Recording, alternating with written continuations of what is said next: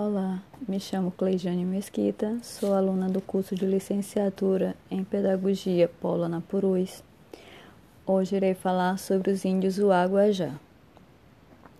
Os índios Uaguajá têm uma população aproximada de 360 pessoas. Estão localizados em terras indígenas, no Alto Turiaçu, Caru e Auá.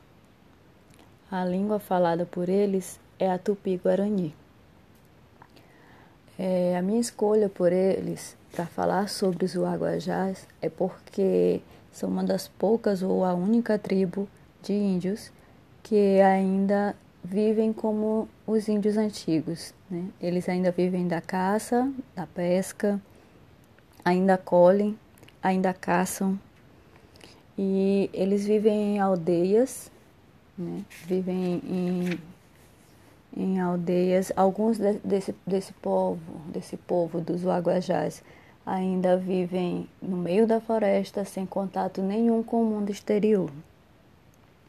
As mulheres e os homens têm, em questão de relacionamento, têm os mesmos direitos de poderem ter vários matrimônios seguidos um do outro. Então, assim, eles mantêm muito as tradições indígenas antigas sem se deixar influenciar pelo mundo exterior.